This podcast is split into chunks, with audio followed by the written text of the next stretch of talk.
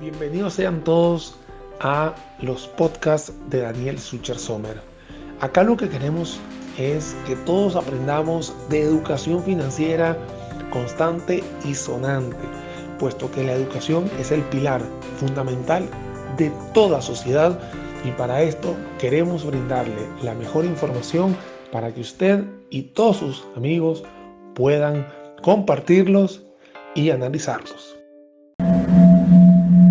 Señoras y señores, muy buenas tardes a todos. Espero que estén muy bien. Hoy martes 17 de noviembre, en una tarde bastante, bastante nublada. Hemos pasado por muchísima lluvia, no podemos negarlo. Bueno, obviamente con esta con esta cantidad de ciclones y tormentas y bueno, y ondas tropicales que nos tienen ya acostumbrados para todo el mes de noviembre, aunque yo creo que ya el mes de noviembre no debería tener tanto, pero bueno, son exactamente las 12 y 2 minutos de esta tarde y tengo que decir que es bella, bella, porque todo lo que nos da Dios es bello y bueno, hoy estamos acá transmitiendo desde WeWork como siempre lo hacemos desde Real Cariari acá en Belén, Costa Rica, bajo el auspicio de Costa Rica Beer Factory Hotel Heliconias, Eco Fever. Y les voy a decir una cosa. Quienes hacen llegar a todos ustedes este programa por Facebook Live y YouTube Live aquí desde la cuenta Daniel Sucher. Sí, los gemelos producciones que hacen que todos ustedes lleguen acá, está, lo pueden ir viendo de una sola vez. Ahí están en Control Master, nuestros queridísimos amigos de gemelos producciones que hacen posible que este Facebook Live pueda llegar hacia ustedes. Hoy, martes 17 eh, de noviembre, un día antes del 18 Día de la Chinita, para todos mis queridos compatriotas venezolanos que celebramos ese día tan lindo. Bueno, mañana es el Día de la Chinita. Pero bueno, estamos aquí en Costa Rica y les voy a tener una grata sorpresa porque el tema de hoy es increíblemente importante, interesante y lo más, así, lo que quiero recalcar es que le sirve a usted y a toda su gente. ¿Por qué? Porque vamos a estar hablando sobre el emprendimiento, sobre el emprendedurismo, como se le dice en Costa Rica, o todo esto que es echarse al agua, vale la pena, no vale la pena. El último mes y medio mucha gente me ha escrito en mi correo electrónico de si tengo una plata, ¿qué hago? Tengo miedo, ¿qué hacer? Bueno, todo eso lo vamos a estar viendo hoy con mi invitado súper especial aquí, don Oscar Emo. Y voy a decir don Oscar una sola vez. Por favor. Sí, porque ya no vuelvo a decir más eh, don Oscar. ¿cómo si no me siento viejo. No, no, es que por eso lo dije. Don Oscar Emo, ¿cómo estás? Muy bien, ¿y tú, Daniel? Muy bien, y no vuelvo a decir más el don Oscar. Bueno, Oscar, la verdad, muchísimas gracias por estar eh, acá conmigo. Y bueno, obviamente, ¿cómo no eh, transmitir? De forma vivencial, porque eso es lo que vamos a hablar hoy sobre el tema del emprendimiento. Entonces, si ya te has dado cuenta que en, muchos, yo creo que en los últimos meses, con este tema de la pandemia, mucha gente dice, ¿me, em, ¿me lanzo al agua o no me lanzo al agua? ¿Qué ha vivido, digamos, en estos últimos días, bueno, meses de pandemia? Mira, realmente lo, lo que hemos visto es efectivamente un, un entorno que cambió, eh, donde si bien es cierto que se puede ver como grandes dificultades, al mismo tiempo se abren grandes oportunidades, ¿no? Eh, estamos en una transformación donde ahora podemos empezar negocios por Internet, donde podemos utilizar medios digitales, donde podamos cambiar formas de distribuir productos, de cómo nos compran, de cómo vender. Entonces sí lo que hemos visto es que en general, y bueno, en el área donde nosotros estamos, pues lo que se ha dado es una transformación muy interesante, pues abriendo oportunidades para aquellos que lo quieren ver como, como una oportunidad. Bueno, ahora que estás diciendo en el área donde estás, obviamente tengo que complementar a decirle a la gente aquí para que sepan que eh, mi invitado de hoy es fundador, hoy en día líder CEO, se dice en inglés, de la empresa Freeway que tiene que ver con el área de la tecnología. Pero poco a poco, a lo largo de estos 40 minutos, 45 minutos, vamos a estar eh, desligando, desmenuzando, no desligando, desmenuzando todo lo que tenga que ver con el emprendimiento y obviamente vamos a ir utilizando algunas cosas de que por las canas, ¿no? Que también es importante también. Sí, porque hay mucha gente que cree que el emprendimiento o el emprendedurismo es echar una semilla al día siguiente eh, nace la mata. Sí, son, muchos años. O sea, realmente creo que es un tema de mucha perseverancia eh, de, que realmente no es algo que sale bien a la primera, ¿no? O sea, siempre vas a intentar y hay momentos donde cuesta mucho eh, el seguir adelante. Eh, tenía un amigo que me decía que a veces emprender es mitad cerebro y mitad estómago. Tienes estómago fuerte porque es, a veces la tentación de, de, saber si estás hacia adelante o no es, es compleja el, el, cómo realmente poder seguir adelante, pero para nosotros ha sido pues una aventura de, de aprendizaje, eh, de fallar muchas veces, eh, pero lo que nos ha ido entendiendo cómo, cómo poder lograr ser exitosos a través del tiempo y, pues sobre todo tener un foco en, en qué se cree, en qué se sueña. ¿no? Mira, acá hay una cosa que antes de entrar, digamos, al tema, al tema que nos atañe hoy, a mí me preocupa mucho eh, las generaciones muy jóvenes hoy en día, porque yo siendo profesor universitario me he dado cuenta que todo el mundo quiere las cosas para allá. O sea, y eh, yo he sido muy...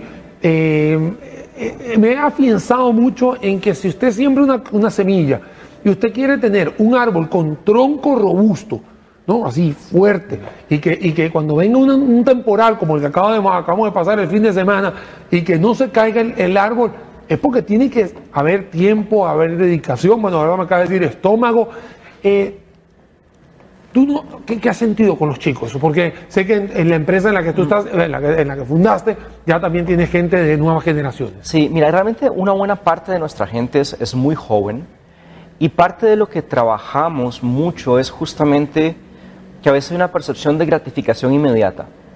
Es, hago esto y espero un retorno a los tres días, a la una semana, eh, a veces te encuentras chicos que empiezan a trabajar y un mes después te dicen, ¿y cuál es mi plan de carrera y cuál es mi siguiente puesto? Lo cual está bien de una forma aspiracional.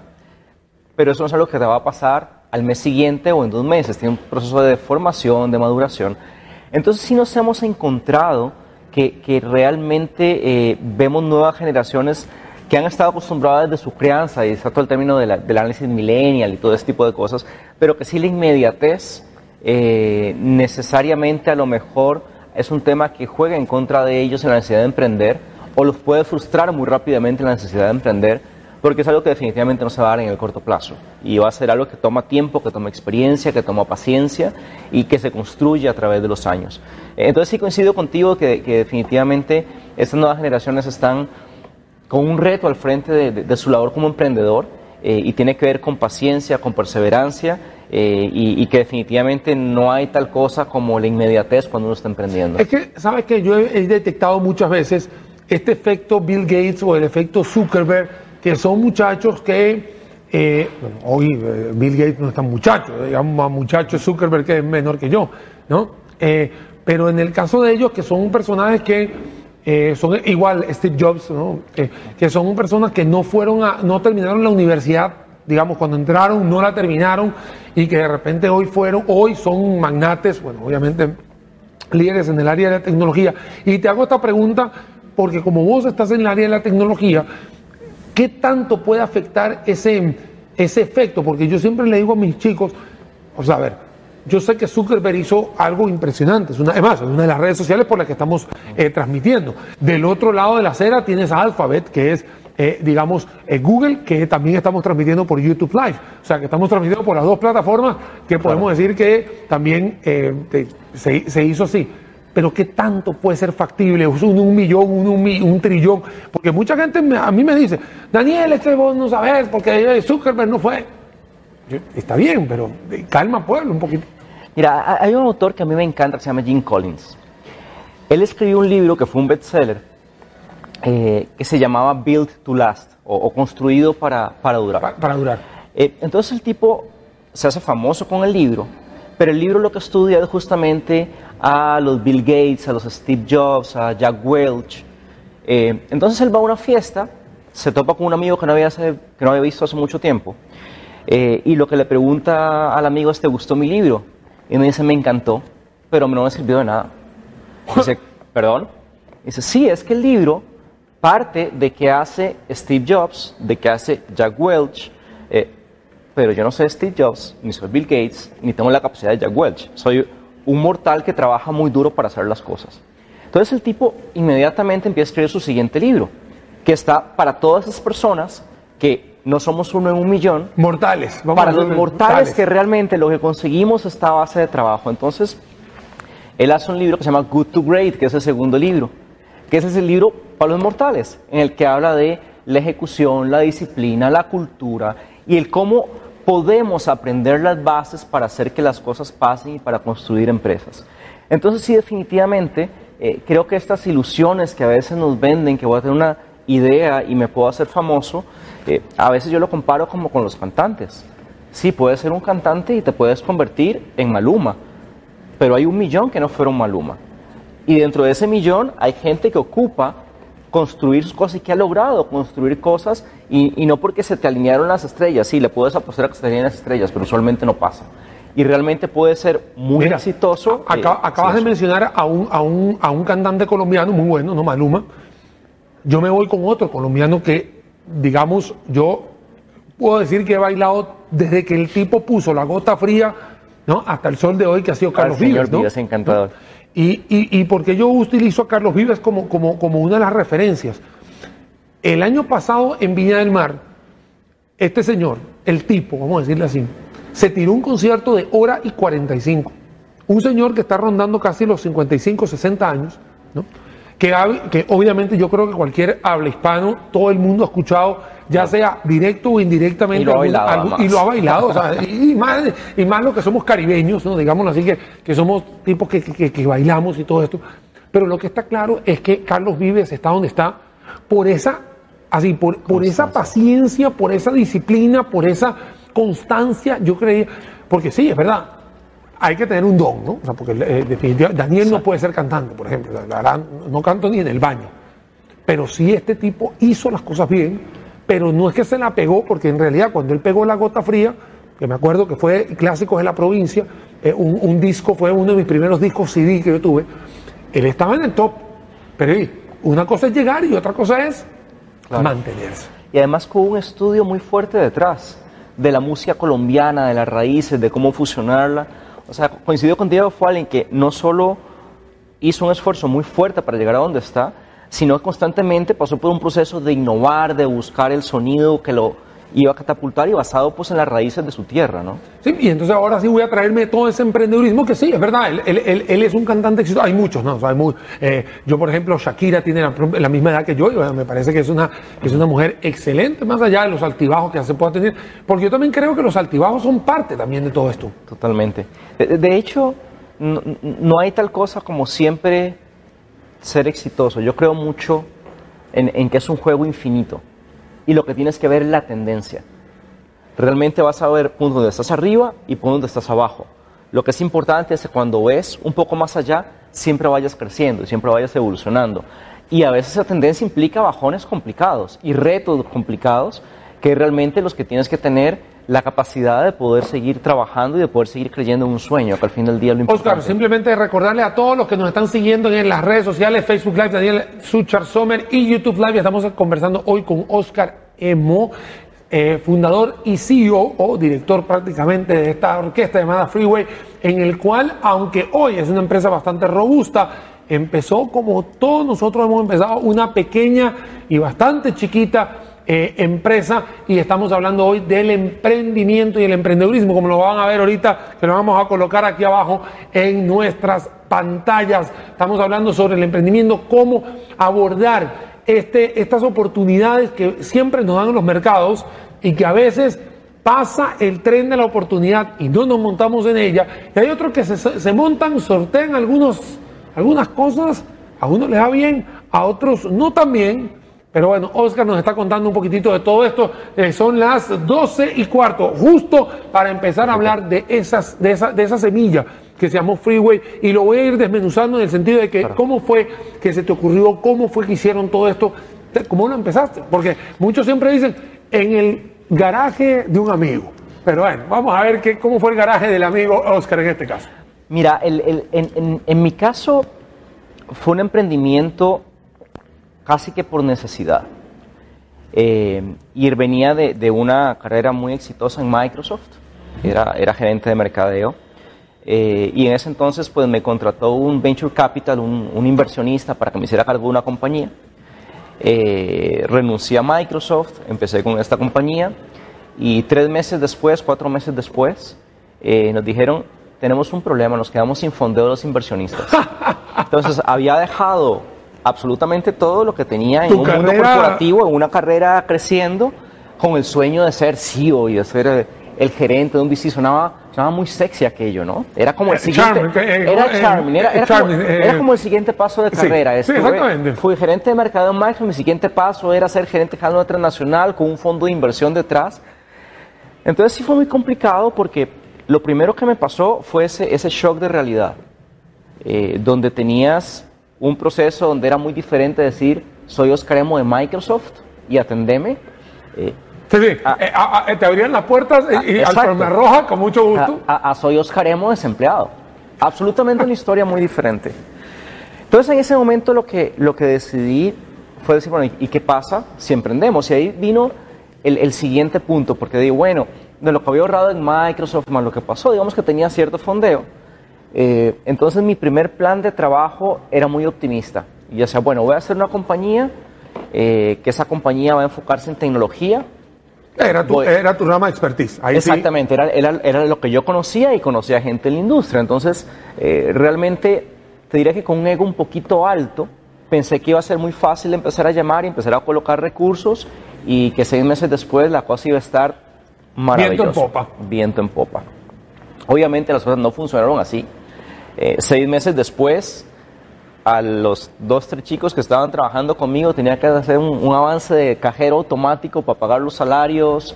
Eh, una que otra quincena tuve que ir a vender cosas. Es decir, bueno, tenía un reloj eh, que me habían regalado.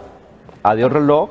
Entonces, te, te diría que es donde empieza a sentirse una presión fuerte y donde realmente tomas una perspectiva muy diferente de la realidad. Y creo que ahí es donde realmente empieza a creer en la belleza del sueño. Decir, ok, ¿qué es lo que realmente quiero hacer? ¿Cómo hago algo que realmente genere valor? Porque inicialmente el foco erróneo fue cómo hago algo que genere dinero eh, y no cómo era algo que genero realmente valor a las organizaciones. Entonces empezamos a trabajar de una forma diferente eh, y ahí nos empezaron a pasar cosas muy graciosas porque llegó un punto donde eh, la compañía prácticamente estaba por quebrar. O sea, lo que habíamos empezado a creer que iba a funcionar no funcionó. Eh, y ¿Quién ahí te acompañaba en esa, en, en esa aventura al principio del, del- de, de Freeway? de, de hecho, justo era lo que te iba a comentar. Llegamos a un punto donde habíamos tres personas.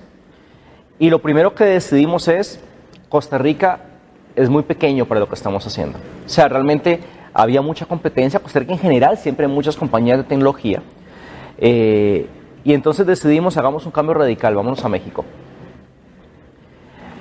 Sí, un mercado un- más un- grande, hay, hay más probabilidades, es más adelantado. Es más adelantado, hay más mercado, hay, sí. hay- hay empresas muy fuertes. Entonces, cuando empezamos a ir a México, el que nos atendieran era muy complicado, porque el mercado mexicano está dado muy por relación. O sea, quién eres, qué apellido tienes, a quién conoces y por dónde entras. Entonces, el punto de ir a, a- a Televisa y tocar la puerta y decir, señor, te quiero vender, como que no funcionaba. Entonces lo que decidimos, y no decidimos, en realidad es- la persona actualmente es mi esposa, eh, se le ocurrió una buena idea.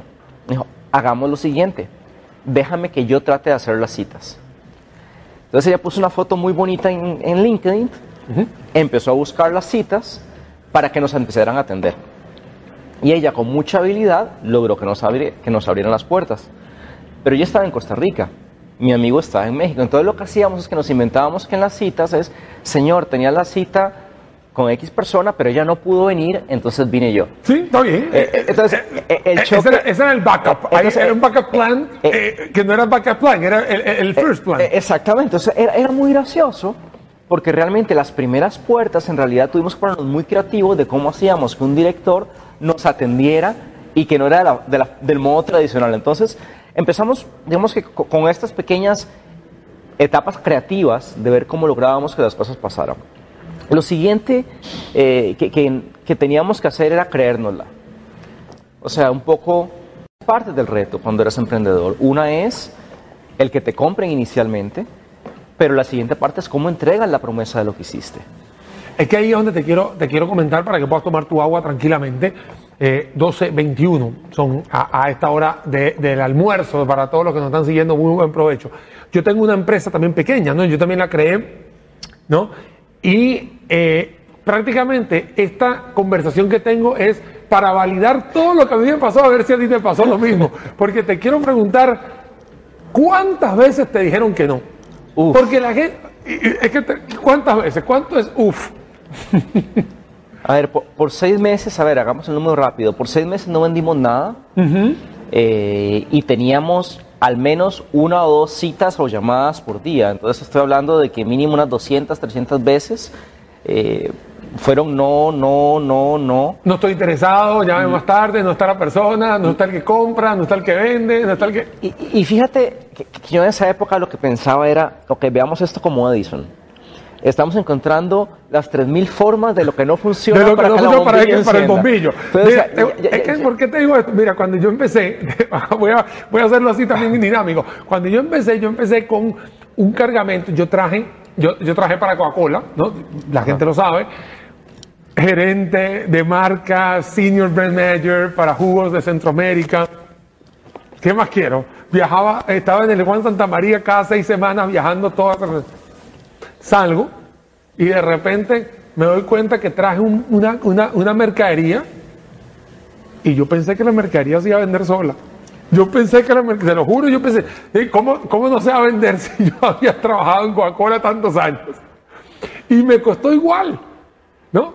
Quitando que ustedes empezaron en México, yo aquí en, las zonas rurales, porque aquí, yo, aquí en el Gran Metropolitana no me abrieron la puerta, pero jamás, jamás de los jamases. Venga mañana, venga otro día, manden un email, mándenme la propuesta. Así me pasaba a ti. A mi ¿cómo te pasaba? Sí, era, e, era muy parecido. O sea, es un tema de, eh, ok, perfecto, gracias. Y ya lo que nos pasó es que en México nos topaba que la gente era muy amable, no, te dicen que no a la primera, eh, sino que tratan de ser muy bueno, envíemelo, bueno, hoy no puedo, pero llámeme la siguiente semana, no, estoy muy interesado, pero... Así me hacían igualito. Y te das cuenta que simplemente la gente no te decía... Y súper esperanzador, porque yo decía, wow, Y, y te la creían, ¿no? claro, por supuesto. Es, aguantar un poquito más, ya casi me van a decir que sí. y mira, ¿y cómo se aterriza todo esto? Porque Em, una de las cosas que sucede en el emprendimiento es que muchísima gente, sí, se cae. Yo creo que el 95% de las ideas no se llegan a contratar, a, concretar en los, en los primeros tres meses. Pero ¿cómo hace uno para mantenerse de pie? ¿Y qué pasó cuando, empezar, cuando está en la primera orden de compra? Mira, yo, creo que de, los temas que también son importantes para mantenerse de pie es que tienes que aprender a ser muy flexible donde realmente muy posiblemente la idea que tenías al principio termina siendo el 70 o 60% de la idea final, pero realmente es ir adaptando muy rápidamente, es leer muy rápido lo que está pasando en, el mercado y lo que te están pidiendo. Una vez que nos llega la primera orden de compra, vino un segundo problema, porque fue una orden de compra más grande de la que estábamos en capacidad de, poder entregar. Entonces ahora el problema cambió. Era un tema de perfecto, ya me creyeron, ya me compraron, eh, y además tengo la posibilidad de seguir creciendo con esta gente, pero van a depender de cómo hacemos un buen trabajo. Entonces ahí llegó la segunda etapa, donde fue trabajar 20 horas al día, lavar, limpiar, cocinar.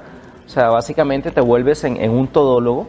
Eh, creo que para nosotros fue clave encontrar gente que tuviera la misma filosofía de trabajo, gente que tuviera esa pasión, esa ganas de hacer las cosas, eh, esa filosofía de vamos hacia adelante. Y que eh, confiar en vos también, porque cuando uno contrata a alguien, y la persona está confiando en que, en que, en que, en que, está entrando en una empresa con, futuro. totalmente, y verás que también lo que, por lo menos en mi caso, me ha funcionado siempre, es tratar de buscar gente con la cual comparta valores, con la cual es, es, las personas con las que puedes eh, no solo trabajar, sino después del trabajo te puedes ir a tomar una cerveza y puedes hablar y puedes ver la vida de la misma manera y te sientes orgulloso de las mismas cosas. Eh, y, pues siempre ha sido esa parte de la, de la, clave. Y además, creo que el ser muy transparente con la gente. O sea, el no prometer de más, el decir, mira, esta es la situación. ¿Qué, le decías a tu gente? ¿Qué le decías a tus colaboradores en aquel momento, cuando em, empezaron? Mira, perdón, cuando empezaron, disculpa. El, mira, básicamente fue un tema de poder decir, apuesta conmigo. Y pueden pasar dos cosas. Puede pasar que en cuatro meses los dos estemos enviando currículums, eh, o puede pasar que en cuatro o cinco años seas gerente de una multinacional y tengas una muy buena historia que contar. Eh, y sobre todo dirás que lo que buscamos era gente que pudiera sentirse orgullosa de lo que iba a construir y que quisiera hacer cosas en su vida de las cuales pudiera ver hacia atrás y decir, wow, lo logré. Eh, entonces, básicamente fue lo que, lo que fue en un principio exitoso y pues tuve la suerte de en diferentes lugares eh, irme rodeando de personas que tenían una, una filosofía similar a la mía y adicionalmente consideran que era mejor que yo en ciertas cosas. O sea, realmente mi rol lo vi como, como uno a gente talentosa de la cual puedo aprender y la dejo trabajar. Mira, una, una, una vez yo escuché a un, a un empresario que él decía, si tú contratas gente más barata, te va a costar más dinero hacerla aprender a lo que tú quieres. Mejor contrata a alguien que sepa lo que tiene que hacer y déjalo hacer. Así decía el empresario. ¿no? Totalmente. Todos conocemos a Warren Buffett. ¿no? Pero bueno, ah, palabras mayores. Pero la, la, eso que está diciendo no deja de ser verdad. O sea, contratas a alguien, lo deja hacer, o sea, porque para algo lo contrataste, Correcto. lo deja hacer y él mismo te puede dar el mayor potencial que él mismo tiene. Sí, y, creo que además tienes que aprender, sobre todo en las primeras fases de ser emprendedor, en poder escuchar, en realmente escuchar lo que te están diciendo. Me encanta que hayas dicho eso. Porque, porque vas a tener gente que lo peor que te puede pasar es que te diga que sí, cuando piensa que es un no. Exactamente. Eh, y entonces crear un ambiente de confianza donde alguien te pueda desafiar y decirte, Oscar, te vas a estrellar. Up to you, hagámoslo si quieres, pero, te adelanto que por algo sé. Eh, entonces sí también es un tema donde tienes que poner eh, muchas veces tu ego abajo y algunas cosas dejar que la gente cree y haga aunque tú creas que se puede equivocar. De los proyectos que han sido más exitosos para nosotros fue cuando permití que gente tomara riesgos. Y realmente en mi parte interna decía, no estoy muy seguro de que yo lo haría, pero el tipo tan convencido, con tanta pasión y con tanta fuerza de que las cosas pasen, que dijimos, dale, estoy detrás te, tuyo. Te voy a contar, Oscar, una parte mía, ¿no? Eh, cuando yo he tenido también igual colaboradores, hay colaboradores que me dicen, Daniel, le conseguí un cliente aquí en Palmares, no sé qué, pero hay que hacer, ¿sabes lo que le hacía yo? Yo le decía, cierre la venta. Ciérrela. vamos a arriesgarnos. o sea, vamos. porque el peor intento es el que no se hace. O sea, ¿qué, es lo peor que me puede pasar? Que me vaya mal en, esa unidad de negocio, que me vaya mal en esa transacción. De ahí, una raya más para el tigre, no creo que, que se vaya a volver tan rayado. Más, es un poco también de tomar riesgo. Entonces, esas son cosas que también estoy compartiendo con vos porque, y quiero que la gente lo esté escuchando porque no es fácil, no es sembrar y tener el árbol al día siguiente, hay que tener constancia, paciencia, hay que tomar riesgos también. Correcto. Y acá te quiero hacer una pregunta. Yo doy esa clase en, la en una universidad acá que se llama Análisis del Entorno. ¿Cómo te cambia o cuántas veces te ha cambiado el entorno de lo que tú pensaste que iba a ser? Mira, constantemente constantemente y, y sabes una de las cosas que a mí me gusta hacer con mi gente, eh, cuando empiezan a trabajar cada cierto tiempo me gusta ir a hacer rafting, a ir a los rápidos. Porque yo creo que los rápidos... eres, de los que les gusta... ¿A cuáles has ido? De reventa, bueno, en Costa Rica aquí Reventazón, Pacuari. pero fíjate que yo veo el río muy parecido a las empresas. Porque sabes más o menos las reglas. O sea, sabes que tienes que remar, que tienes que ir de un lado, que tienes que ir del otro. Pero cuando entras al río, el entorno cambia constantemente y lo tienes que leer. El mismo río, la misma gente, el mismo equipo, a veces hay que ir por la derecha, a veces por la izquierda, a veces está muy peligroso y hay que echar para atrás. Eh, entonces las empresas son iguales, o sea, sabes, un conjunto de reglas, tienes un equipo de gente, pero tienes que constantemente estar leyendo lo que está pasando. Entonces, por ejemplo, cuando yo hago planes y, y ahora que estamos trabajando eh, con inversores un poco más sofisticados, me ha llamado la atención porque yo pensé que lo primero que me iban a decir es, dame tu plan a cinco años, dame tu plan a tres años. Y, básicamente cada vez me convenzo más que en este entorno tienes que tener una visión y un hacia dónde vas en el largo plazo. Pero realmente planes a seis meses y cuidado ello a largo plazo. Y tienes que estar en capacidad de ir, revisar, ajustar, ir, revisar, ajustar y constantemente estar leyendo donde entran nuevos competidores, hay cambios de mercado. Son, son mercados tan increíblemente dinámicos que en un mes te puede cambiar absolutamente todo. Bueno, yo creo que este año 2020 ha sido el año del mayor aprendizaje de cambios y de transformación que hemos tenido nosotros en todas las áreas. O sea, a ver, mucha gente me dice, es que los de la tecnología se le dio todo esto. Yo no creo que fue el área de la tecnología, es una, es una percepción mía, yo no creo que fue el área de la tecnología la que salió eh, muerta de risa en el sentido de que, ah, ya estaba preparada. No, yo creo que aquí todo el mundo se tuvo que transformar. Porque hay una, hay una aplicación que todos conocemos, eh, se llama Zoom Technologies, y lo estoy haciendo de forma académica, que ella no estaba preparada para este boom que recibió. Fue la, fue la empresa de tecnología, digamos, de mayor crecimiento en la bolsa nacional, en la bolsa nacional, la bolsa de valores en, Nasdaq, no es el Nasdaq, de, bueno, que tuvo una valoración práctica de 200% en esto. Y también se tuvo que mover rapidísimo. O sea, se tuvo, entonces, no es un tema de que, todo el, que, que hay empresas que están preparadas o no para el cambio. Todos nos estamos, todos tenemos que estar anuentes al cambio, yo creería. Y los últimos seis meses yo diría que fue terapia de shock del cambio.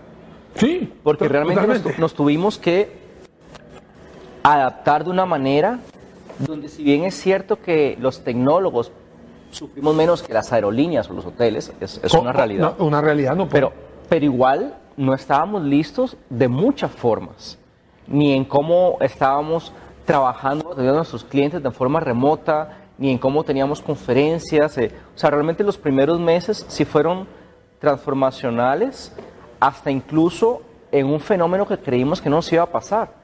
Después de cuatro meses teníamos gente en sus casas que lo que nos decía es, necesito salir. Es que ahí donde iba a ir yo. Ya, no lo logro. El cambio de hábito fue tan, tan de shock, tan, tan, tan rápido, que yo creo que nadie estaba preparado. Es más, yo no sé si te pasaba, eh, la aplicación de WhatsApp, que yo creo que la red social más, eh, más directa, yo creo que de todas, ¿no? Siempre, siempre ha tenido la parte de la cámara de video, ¿no? Eh, siempre la ha tenido. Entonces mucha gente me decía, a mí no me llames por la cámara porque es invasivo, porque es invasivo. Hoy esta aplicación, sin ánimo de darle publicidad, simplemente es una aplicación que todos usamos, ahora ya tienes hasta conferencias hasta de siete personas, si no me equivoco, dentro de ella, y esto pasó en este, en este lapso de seis, siete meses. Y, y además, siento que se normalizó este tipo de conversaciones. no sé si te acuerdas, cuando empezó todo esto, los primeros dos meses, hacías una videoconferencia y la gente del otro lado estaba con saco, con corbata, bien vestido. Y eso era como lo que era socialmente esperable. A hoy en las conferencias tienes a un chico alzando el bebé, el gato le pasa por encima, está mucho más informal. Creo que se volvió una barrera mucho más difusa cuando estás trabajando, cuando estás en tu entorno laboral y se combinó de una manera más natural y ya no se ve mal. Totalmente de acuerdo. Te digo, yo doy clases, he dado conferencias, también, digamos, fuera, he doy conferencias. Y, este, y esta transformación, no solamente que se está dando, sino que es bien recibida. O sea, no se recibe de una manera de recelo, de que, ay, es que Oscar vino sin la corbata. Al contrario, tranquilo, no se preocupe. Y posiblemente ah, por detrás está el subconsciente de que no te pongas de pie porque estás en shorts. No, que también pasa, ¿no? Y, hay que, y, nos reímos, pero es que es la verdad. O sea, por lo menos tratas de tener una apariencia lo más formal a todo, pero sabes que abajo estás en chanclas o estás, en, o estás descalzo o sencillamente, mira, o estás en medias, está, si ya está haciendo frío. Pero son cosas interesantes. Oscar Emo me acompaña esta tarde de martes 17 de noviembre, ya cerca, eh, ya a la vuelta de la esquina se nos viene ya toda la época eh, navideña. Son las 12 y 35 minutos. Y, hey, ojo, yo siempre digo que esto va a terminar a las y 45, pero no creo. Creo que vamos a tener que tomarnos unos minutos más de reposición, porque estamos hablando con Oscar Emo, fundador y hoy director general CEO de la empresa Freeway, en el cual empezó como un emprendimiento y eso es lo que estamos hablando para poder que usted agarre todos estos tips, estos datos de que emprender no es nada fácil, de que emprender no es de la noche a la mañana, no se hace uno millonario de la noche a la mañana y hay que tener paciencia, dedicación, responsabilidad, eh, ganas de hacerlo, mitad cabeza, mitad estómago. y vamos a ir con los últimos 10, 15 minutos, Oscar, para ir no solo aterrizando, sino dándole recomendaciones a la gente de tu experiencia, porque Freeway hoy en día es una empresa que me gustaría decir, ¿qué tiene Freeway? Eh, vamos a, exponerla, sí, sí, porque también hay que mostrar lo bueno. ¿Qué, tiene hoy Freeway a lo que tuvo en el 2010 en su fundación? Mira, realmente hoy somos una multinacional, eh, tenemos 140 personas, operamos en México, toda Centroamérica, Estamos abriendo oficinas en Colombia, estamos abriendo oficinas en Perú, eh, estamos empezando a trabajar clientes en Estados Unidos. Eh, y ha sido un proceso de construir y hacer que las cosas vayan pasando. O sea, nuestro foco siempre fue cómo soy mejor que ayer, cómo No importa si me equivoco, no me voy a equivocar dos veces en lo mismo.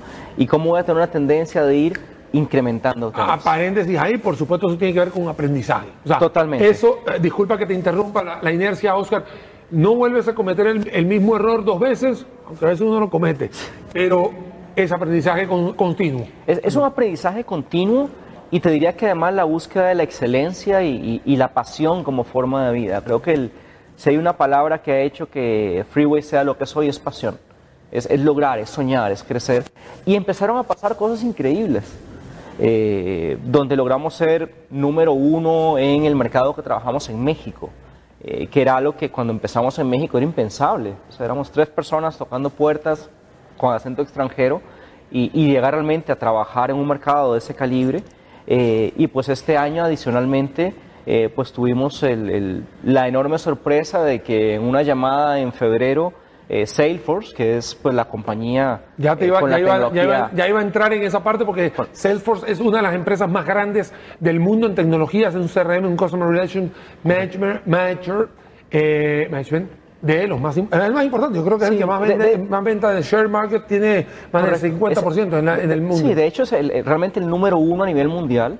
Ellos nacieron en tecnología cloud basados en la innovación eh, y pues lograron capturar una porción muy importante del mercado de un inicio y actualmente pues es la compañía realmente líder en transformación digital, en todo lo que es la parte de marketing digital, servicios, un poco cómo atendemos a un cliente de una forma 360 en, en todas las interacciones.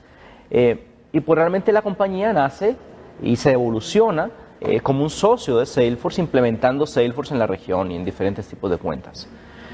Entonces realmente, como te mencionaba, para mí era impensable recibir una llamada de Estados Unidos de Salesforce diciendo, eh, me gusta lo que has hecho, hemos visto lo que has hecho en la región, estamos interesados en invertir en América Latina, eh, ¿te interesa saber de nosotros?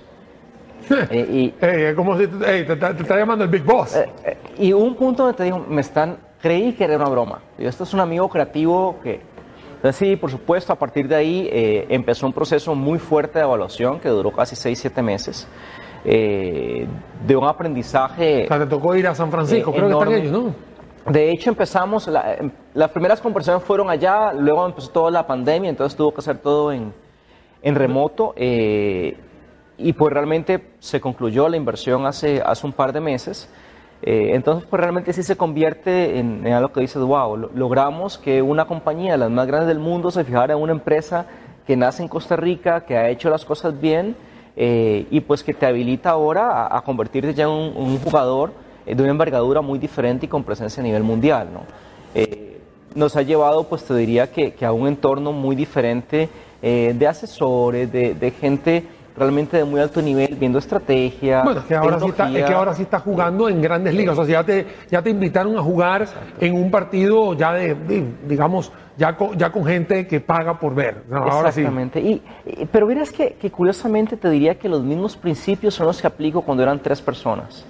La pasión, fijarse en el detalle, rodearse de gente, no creerse, dejar que el ego se suba, o sea, que, mantenerse ve que- muy dicho, abajo. a lo largo de toda la entrevista has dicho que el ego, que no se puede subir el ego. A mí me encanta eso, porque cuando uno empieza, uno se quiere comer al mundo, ¿no? Y, y uno siente que es el mejor. Cuando yo tenía mi producto, era mi producto. O sea, ¿cómo van a decir que el mío no es bueno? O sea, o sea, ¿cómo- o sea, yo estaba... Pero yo he visto mucha gente que ni siquiera eso está convencido. O sea, hay, gente que tampoco está convencido. ¿Qué tanto participa esa parte de, au- de- no sé si es autoestima o empoderamiento, no sé cuáles son las palabras claves, pero ¿qué, ¿cuáles son esas claves que podríamos tener de decirle a, nuestra gente? Mira, yo creo que hay una realidad, eh, y, y- y lo mencionabas al principio cuando hablabas de Carlos Vives, hay que tener un talento y, hay que ser realista y ver de una forma muy transparente cuáles son tus capacidades reales para lograr algo. Eh, por más que yo quiera ser cantante, jamás lo voy a lograr por más duro que intente. Entonces te diría que siempre hay una fase de poder entender si tenemos las capacidades básicas para lograr que las cosas pasen. A partir de ahí te diría que son los mismos principios de poder lograr realmente rodearse de buena gente, tener una idea muy clara, ser muy disciplinado, ser muy constante eh, y siempre asegurarse de cómo busco ser mejor, cómo realmente encuentro algo que resuelva un problema real y en resolver ese algo realmente me enfoque cada día en ser lo mejor. Te, voy a contar, Oscar, que eh, acá en, el, en, en, esta cápsula de, de, Facebook Live, que ni siquiera he tenido la oportunidad de mencionar a todos nuestros patrocinantes como Costa Rica Beer Factory, como Editorial Iconias, como Tinka Fever, como los gemelos producciones que hacen posible que usted llegue y que vea todo esto porque la entrevista está muy, muy buena. O sea, es que, y ahorita te lo dicen fuera de cámara, porque siempre hago eh, algunos, algunos segmentos y hasta que no lo dije, porque si no, después me jalan. Así. Yo he tenido entrevistas acá de gente que está en la parte de arte, la parte de deporte, y todos coinciden en lo mismo. O sea, yo sé que jugar fútbol o estar en el teatro, hacer cine, la gente cree que es pararse en el stage, en el, digamos, o en la, o en la cancha y vamos a patear bola. Y digo patear bola porque es el, el, deporte nacional, pero puede ser racquetball, puede ser tenis, pues, y todo termina lo mismo. Para poder llegar a tener esa figura, ese desenlace positivo, como te da, vuelve a lo mismo. Dedicación, responsabilidad, te vas a caer mil veces, te van a decir que no. En el fútbol te van a banquear, te van a dejar en la banca, o seguramente en el, en el, en el teatro no te van a escoger como y acá también te van a decir mil veces que no. Y, te diría que hay otro factor y es estar seguro de que tienen los principios muy buen puestos. ¿Y a qué me refiero con esto? Actualmente mis mejores clientes son, muchos son los que pasamos por situaciones muy complicadas y al final dejaron que siguiera trabajando con ellos porque confiaron en mí. O sea, porque me pudieron ver a los ojos y decir, no te voy a fallar, puedo perder plata, pero aquí voy a morir hasta que eso pase. Te voy a contar que yo he dado una. Mm, el año antepasado, antes de 2018, yo estuve en una empresa muy, muy sabrosa, porque es de alimentos, ¿no? Y le tuve que dar a, a, toda su gente de ventas eh, unas capacitaciones. Y dentro de esas capacitaciones yo le dije, créeme que la mayoría de tus clientes no le compran a la empresa, te compran a vos, a vos, a vos como persona. Porque al final el negocio de Freeway con el Salesforce es entre personas, no es entre robots. Correcto. y si tú no le demuestras, o quiero confirmar como si tú no le demuestras que vas a hacerle serio, que le vas a cumplir con los, con los lead times y con... Al final... Yo, yo creo que el mejor retorno de la inversión que uno puede tener es ser buena persona. Y por buena persona me refiero a realmente que puedan confiar en ti, que seas confiable, que sepan que siempre vas a estar ahí. Y no significa que no crean que te puedas equivocar, porque definitivamente se te pueden equivocar, pero lo que realmente una empresa busca a la hora de contar a otra es el que va a dar la cara, el que va a salir adelante, el que va a resolver los errores. Que sea eh, loyal, eh, que sea... Que, sea leal, y creo que esa lealtad la tienes que tener hacia las empresas y hacia tu gente, hacia la gente que trabaja contigo, porque es la que va a confiar que la decisión nunca los va a dejar tirados, que no va a hacer nada incorrecto, que cuando te necesiten vas a estar ahí. Y eso crea realmente una sensación de familia en la gente que trabaja contigo.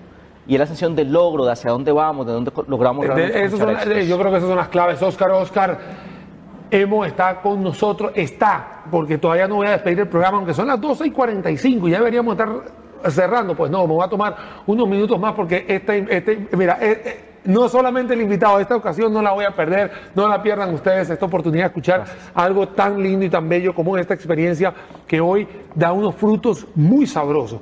Y es que después de 10 años, pues, que, me contaste, es que uno puede comerse las maduras, digámoslo así. Correcto.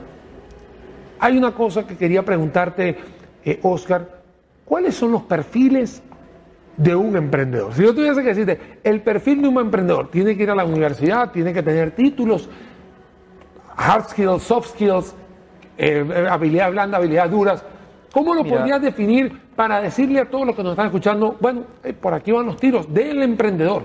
Mira, yo creo que un emprendedor tiene que ser una persona que estudie y aprende constantemente Puede ser formalmente en universidad, pero igual conozco gente espectacular que ha hecho muchas cosas sin haber tenido una formación universitaria formal, pero ha estudiado toda su vida. Eh, mi padre nunca fue una persona, creo que sacó la escuela y algunos años de colegio, pero siempre estudió y te habla de mil temas y constantemente adquirió información y eso le permitió hacer algunas cosas.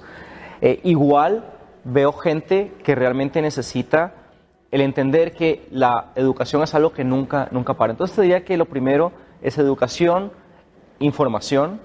Lo siguiente te diría que es la capacidad de poder seguir hacia adelante creyendo en un sueño, no importa qué, no importa qué pase, no importa qué tan duro esté, pero teniendo la habilidad de que ese sueño no va a ser una línea recta, va a ser un zigzag.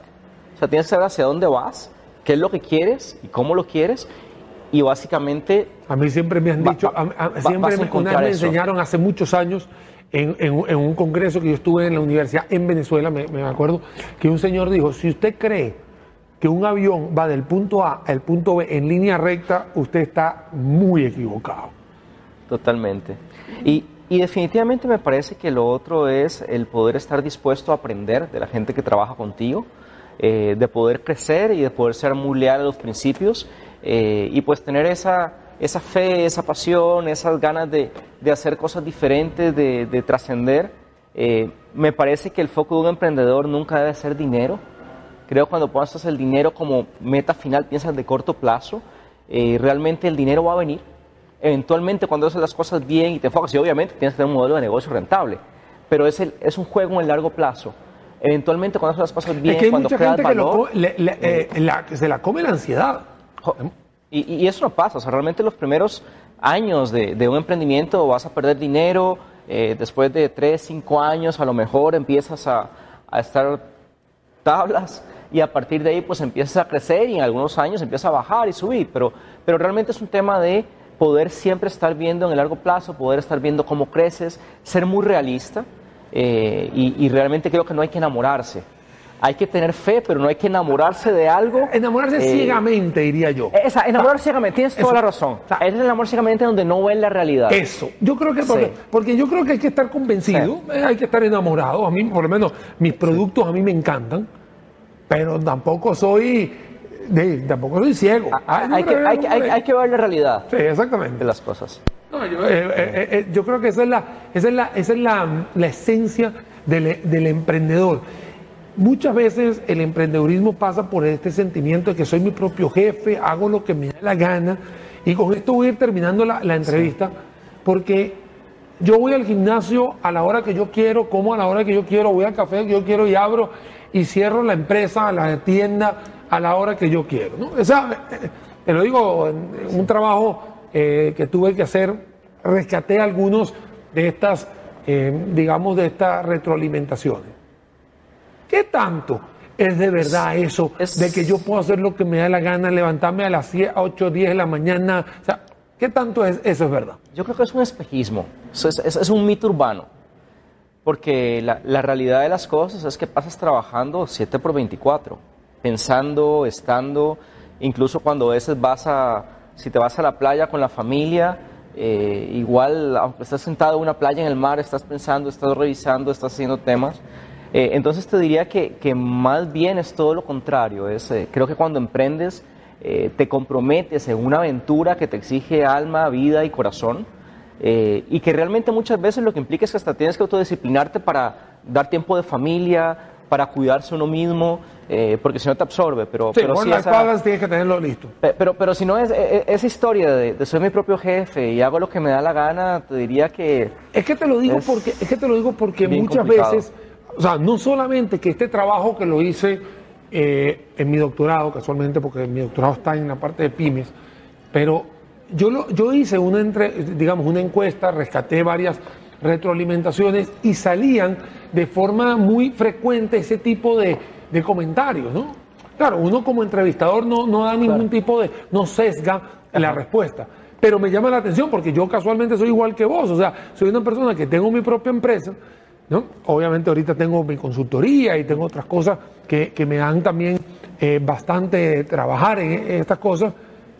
Sí, es verdad, hay, veces que tengo un poco más de tiempo o puedo manejar mi tiempo, lo puedo, eh, ¿cómo se llama? Lo puedo agendar de una mejor forma, pero a veces tengo, necesito días de 18 horas. Sí, quizás la diferencia es que tienes en algunos casos algún control de más flexibilidad de agenda, pero la cantidad de horas por semana que se trabajan eh, está bastante lejana de ser, Mira, de ser la ilusión a mí, que uno puede a mí tener. me ha sucedido, a mí me ha sucedido, Oscar, que yo he tenido que ir a atender clientes un domingo, ¿no? Eh, un sábado, a veces he tenido que ir a casa de algunos clientes que ya se vuelven amigos, ¿no? Porque entonces me dicen, en el caso mío que yo tengo una distribuidora de algo de retail o al detallista, del detalle, a veces les digo, eh, mira, tengo que cobrarte, tengo que hacerte, me dice, pásate por la casa, yo llego a las ocho y media de la noche. Y a veces me dicen eso. Claro, yo llego a la casa, llego, hablo, me tomo algo, pero al final termina siendo un trabajo que podría estar con mis hijos o, eh, digamos, eh, viendo televisión, etcétera, etcétera. O sea, son cosas que uno pudiera estar dedicando a otra cosa. Eso no, lo, no eh, viene implícito, o sea, viene implícito en el tema de las pymes. Totalmente, así es. Creo, creo que viene como parte del proceso y algo de lo que todos tenemos que estar preparados y decidimos emprender. Señoras y señores, ahora sí, 12 y 52 minutos, ya estamos 8 minutos para la una de la tarde. Buen provecho a todos. Él es, él es. No vamos a despedir, todavía no nos íbamos a despedir porque si no, no podemos estar aquí toda la tarde. Oscar, muchísimas gracias por estar aquí en el programa de este Facebook Live. La verdad que, mira, es impresionante, me, me pongo de pie, aplausos, porque es un honor para mí tener una persona que confió, que confía y que por supuesto sigue echando para adelante de, una, de, de algo que no vino alguien y te puso 50 millones o 60 millones, sino que tú mismo lo hiciste, eh, ya sea con una pareja o ya sea con un grupo muy selecto, pequeñito, y que hoy en día rinde fruto. que vuelvo a decir la palabra rinde fruto? Porque eh, es el caminante no hay camino, se hace camino al andar.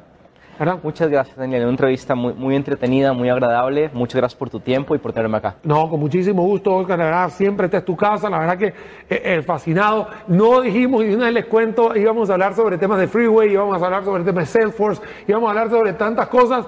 Y bueno, 55 minutos se nos fueron, ya 5 eh, para llegar a la 1 de la tarde. Muchísimas gracias, Oscar, por estar por acá. Esta es tu casa.